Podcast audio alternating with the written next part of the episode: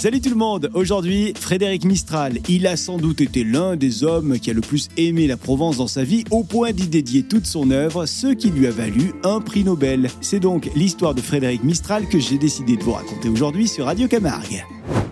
Frédéric Mistral est né en 1830 à Mayenne, au pied des Alpilles, un village que vous connaissez bien, et à quelques kilomètres d'Arles donc. Il a passé son enfance, Frédéric, dans le mas familial, le mas de juge qui existe encore aujourd'hui et qui se visite. C'est d'ailleurs ici, dans ce mas, que ses parents ont transmis à Frédéric Mistral cet amour qu'il a pour la Provence et sa langue maternelle, le provençal.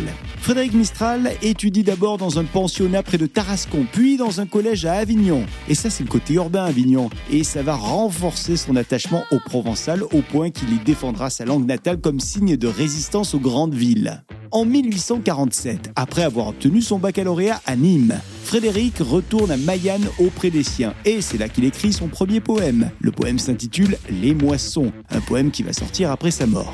Alors sa vie s'emballe très vite avec la Révolution. Frédéric Mistral, il rejoint les Républicains de Mayenne tout en continuant ses études de droit. Sauf que euh, Napoléon décide de faire un coup d'État et ça, ça déçoit beaucoup Frédéric Mistral qui se plonge alors corps et âme dans son travail, un travail dans les champs et puis il en profite également pour développer son amour pour la Provence et donc pour le provençal.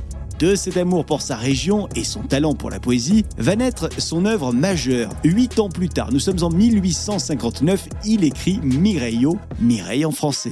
L'œuvre est un poème en douze chants, tous écrits en occitan provençal et racontant l'histoire d'amour difficile entre une certaine Mireille et un certain Vincent, deux jeunes provençaux issus de milieux et de conditions sociales différentes. L'œuvre, à l'époque, est un carton international. Elle est traduite dans une quinzaine de langues à travers toute l'Europe et euh, c'est avec ça qu'il remporte le prix Nobel de littérature. Nous sommes en 1904. Ce prix Nobel va rendre Frédéric Mistral unique pendant plus de 70 ans puisque il était, jusqu'en 1978, le seul auteur à avoir gagné un prix Nobel de littérature pour une œuvre écrite dans une langue dite minoritaire. Après avoir gagné le prix Nobel de littérature, Frédéric Mistral continue à écrire et puis il se sert de l'argent qu'il avait gagné avec son Nobel pour ouvrir le musée dédié à la Provence qui se trouve aujourd'hui en plein cœur d'Arles.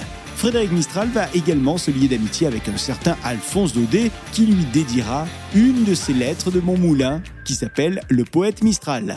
Frédéric Mistral va mourir finalement après une vie plutôt bien remplie, à l'âge de 83 ans quand même, c'est pas mal, le 25 mars 1914, chez lui, à Mayenne, en Provence, en léguant sa maison ainsi que ses biens, après la mort de sa femme, à la ville, puisqu'il n'a pas eu d'enfant. Aujourd'hui, on peut dire que l'héritage de Frédéric Mistral est encore bien présent, aussi bien au travers de ses œuvres, son musée, mais aussi au travers euh, des noms de plusieurs établissements euh, qui sont dans la région, le collège Mistral d'Avignon par exemple, ou encore un bel hommage rendu par la Monnaie de Paris qui, en 2012, souvenez-vous, choisissait Frédéric Mistral pour représenter la région PACA sur une pièce de 10 euros, une pièce inédite. Voilà pour cette petite histoire de Frédéric Mistral, un éternel amoureux de la Provence et du Provençal, un amoureux qui euh, nous l'a plutôt bien rendu aussi bien en France que dans le monde entier. À très vite avec une autre petite histoire du Sud. Salut